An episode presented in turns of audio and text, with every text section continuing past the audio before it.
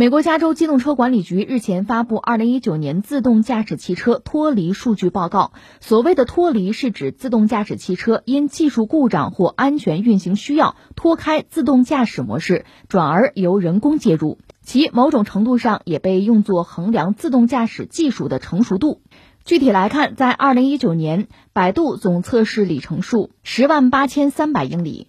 脱离率为零点零五五，相当于每一万八千零五十英里需要人工介入一次。中国有四家公司进入前十，百度击败了去年的冠军，位列第一。今年的倒数三名都是传统的汽车制造商，其中梅赛德斯奔驰排名倒数第三名，宝马排名倒数第二，丰田排名倒数第一，行驶里程为一千八百一十七英里。那这个报告确实挺引人关注的，因为前两天我们相关职能部门刚刚发布了，就是关于智能汽车吧，啊，我们的一个算是一个产业的一个布局、一个规划战略吧。你看，在现在抗疫啊如此就是任务艰巨啊，形势紧迫，在这个时候，我们依然没有放弃在那个领域，就智能汽车这个领域啊，实际上（括号）也包括无人车了嘛，在这个领域我们的布局和规划，可见我们对它是很重视，而我们很多企业其实早就走在前面了。是吧？所以现在车拿出来在那测试，这个测试的结果呢，现在百度包括我国内其他几家企业做的还是不错的，反而落到最后的倒数三名的呢，还都是传统的很有名的汽车制造商。你看，倒数第三是梅赛德斯奔驰，倒数第二是宝马，倒数第一呢是丰田，这都是大名鼎鼎的传统的汽车企业，在现在这个。新概念车吧，你看前一阵新能源，现在讲智能汽车、无人汽车，在这个领域，这几家企业反而就落后了，这真的是很让人感慨的。呃，传统上西方，尤其是欧洲吧，日本也算算欧洲吧，脱亚入欧嘛，就他们的很多汽车企业、老牌企业，确实一度之世界之牛耳。我也曾经感慨过这个事情。你比如说，在曾经的岁月，我们中国人对于金属的这种感觉、感受啊、体感啊、体验啊，曾经在世界上是最好的。你比如我们的青铜器，不管是那些祭祀的那些铜器哈，还是比如作为武器的青铜器，那个铜剑、铜戟什么的哈，那青铜本身它是一种合金啊，那是需要配比的，这需要慢慢试的，我们达到非常好、非常完美的水平。你就说那个青铜的武器，它既不能说太硬，太硬之后呢，它柔韧性就比较差，它脆嘛，就容易折。那你说柔韧性好了，软了，那就没有办法做武器了。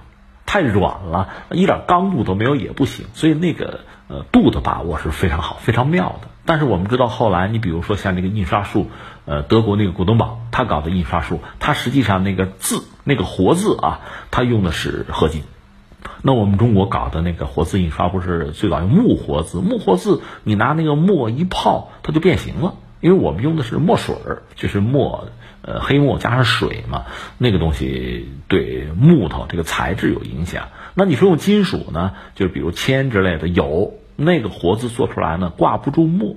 那古登堡怎么解决呢？两方面，一个是它墨里面用的是油，不是水，它容易挂；再就是它用的是合金，不是单纯的这个金属。所以一种感觉是什么呢？到那个时代吧，我们对于金属啊冶炼在这方面就没有太多的进步，就带来一系列的后果吧。因为传统农业社会对这个确实没有太多的要求，就是金属冶炼这块儿。而西方它工业革命之后，在这个领域确实突飞猛进。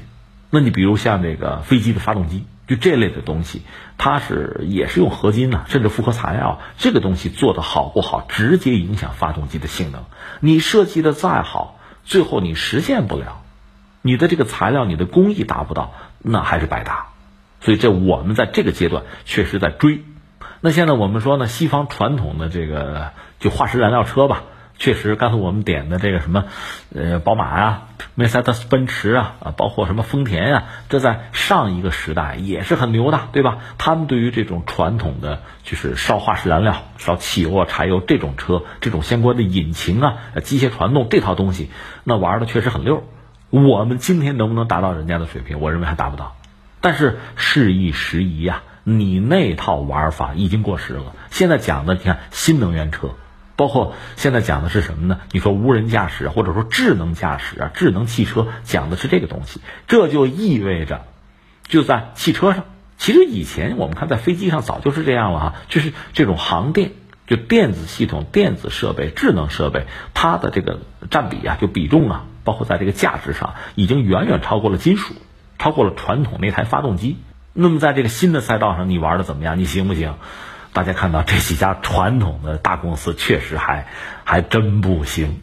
那么像中国像百度这样的企业，它又不是造车的，是吧？造车新势力说成了，就它反而独占鳌头了，那确实很耐人寻味。所以你看啊，随着时代的发展，很多技术的进步可能会让原来你曾经占有传统优势的企业啊一下子落后了，甚至一下子被淘汰掉了。那怎么样能够审时度势啊，能够始终勇立潮头？这对所有的企业来讲都是一个挑战，都是问题。那除了这个感慨以外，还有一个感慨，就说到中国企业吧，我们真还是应该有自己的信心。你看，咱不说汽车啊，也不说百度啊，就是在。目前我们说国内很多企业啊，其实你看看它的历史，你深挖啊，你会很有感慨。你比华为，华为咱就不说它现在怎么样，当年它不也是造那个程控交换机，就搞那个的。它最早是跟香港一个企业合作，人家的技术还不是他的，就吭哧吭哧在那做。到现在那个企业，我查了半天，我也查不着它叫什么了，早没了可能。而华为现在是风生水起，为什么？他脑子里他是有宏图大志的。所以他现在做到这个状况，你说现在做什么手机啊，什么做芯片、做五 G 啊，这现在是潮流。不做这个，做别的，我相信他依然能做好。他有这个雄心壮志啊，他一直在拼呐。那翻回来，比如说中兴，有人讲中兴和华为比哈，华为更加老谋深算，咱不说这个了。中兴确实摔过跟头，但是你看看中兴的历史，他当年也是做这个呃五百门的程控交换机和电话有关的这个。呃，早期啊，那个时候的这个技术了，他是有两家港资给他投，这么做的，呃，还挣了钱了，挣了钱之后就打起架来了。作为港资，好像说分钱啊，分红啊，对吧？挣这个钱嘛，我投资就是为了挣嘛。但是作为中兴他自己的那帮人，其实就是咱们内地的吧，呃，那个领头的就是侯为贵，是他，他那个团队，他们说别分呐，有这个钱马上投入搞研发，搞新技术啊。这才能立于不败之地呀！你这么着急分钱干嘛呀？那不就做不大了呀？最后就闹起来，闹闹到最后就就彻底的就割袍断义了，就决裂了。这个侯为贵他们呢，就这个团队就等于说，那别再跟港资合作了，自己搞吧。这是那个新中兴，一直搞到现在。虽然说遇到一些挫折吧，但是你要说五 G，人家也拿了一些核心技术啊，也有专利啊。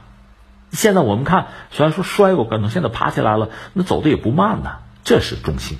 翻回来，你再说像那个腾讯，当年那个谁呢？李泽楷，就是李嘉诚的儿子李泽楷，曾经投过腾讯二百二十万美元，拿了百分之二十的股份，拿了不到两年他就卖了，就这么一卖他就挣了五六倍。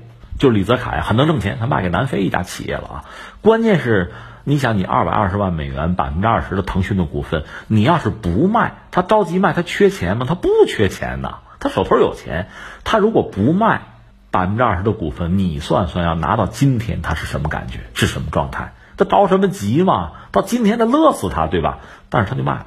是我说半天说什么意思呢？你看很多这个港资吧，它确实存在这个问题。如果让我真把话挑明了，这话不好听，他就不相信，就不认为中国的企业能做好，能做高科技。说白了就这么句话。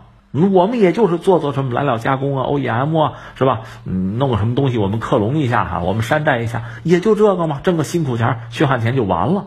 他想到的不过是这个，那没办法，那只能说你格局小。很多就是你看现在今天风生水起的企业，当年都有个什么港资背景什么的，但后来逐渐的就都脱钩了，就解体了，这合作到了一定程度就玩不下去，双方的眼界是不一样的。所以今天我们要说，你看很多中国企业，包括咱就不说大的企业、有名的企业，就说那种小微企业，就是创业者吧。其实你看，跟硅谷啊、跟以色列那起步那起点差不太多，那玩的都是高科技，是吧？基因测序、人工智能，还是这套东西啊。你眼界不一样，雄心壮志是有的，这是我们的企业。就冲这一点，我们应该是骄傲的。换句话来说，百度，百度在某些领域也是为人诟病，这不用说啊，该批批啊。但是说它这个无人汽车，它的技术就做到这一步了，那就很好啊。我们的企业是能做好的呀，对这点自信，我们当然要有。